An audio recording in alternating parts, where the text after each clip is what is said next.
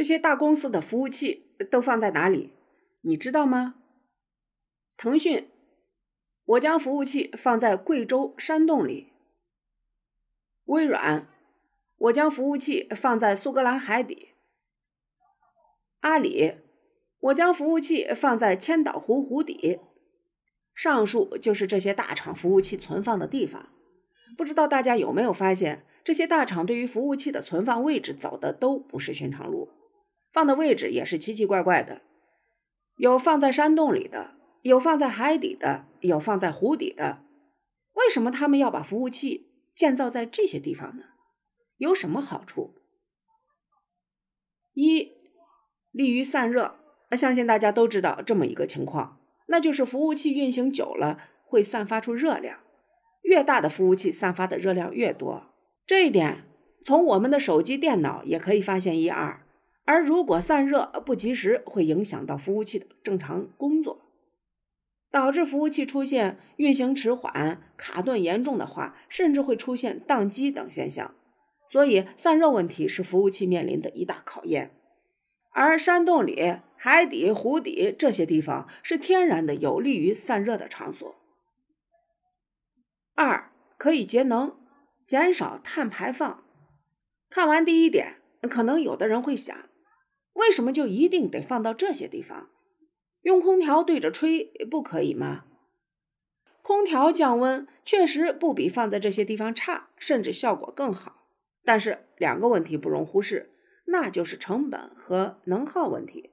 比如上述的大厂，服务器体量庞大。想要达到非常好的降温散热，但是有两个问题不容忽视，那就是成本和能耗问题。比像上述的大厂，服务器体量庞大，想要达到非常好的降温散热效果，就必须装大量的空调，而这些都需要大量的成本。其次，在给服务器降温的时候，空调也在消耗非常大量的电。从而消耗大量的煤炭等资源。当下主流还是火力发电，进而造成大量的碳排放，破坏环境。所以，关于服务器的存放，各个大厂都开动自己的大脑。像阿里就选择将自家服务器放在了千岛湖湖底，打算利用千岛湖常年稳定在十七度左右的湖水进行天然降温、力散热。这预计一年便可以节约电千万度，减少碳排放量上万吨。阿里的这一举措，原理上也没有什么高深莫测，就是利用湖水形成一个循环散热系统。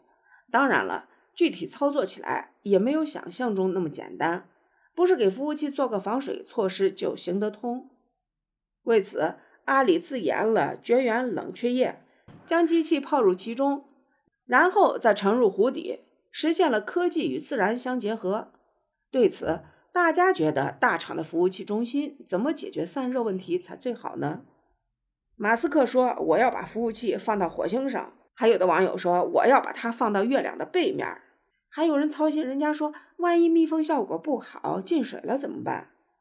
哎哎，我还没开后门呢，等一下，后门没开。啊？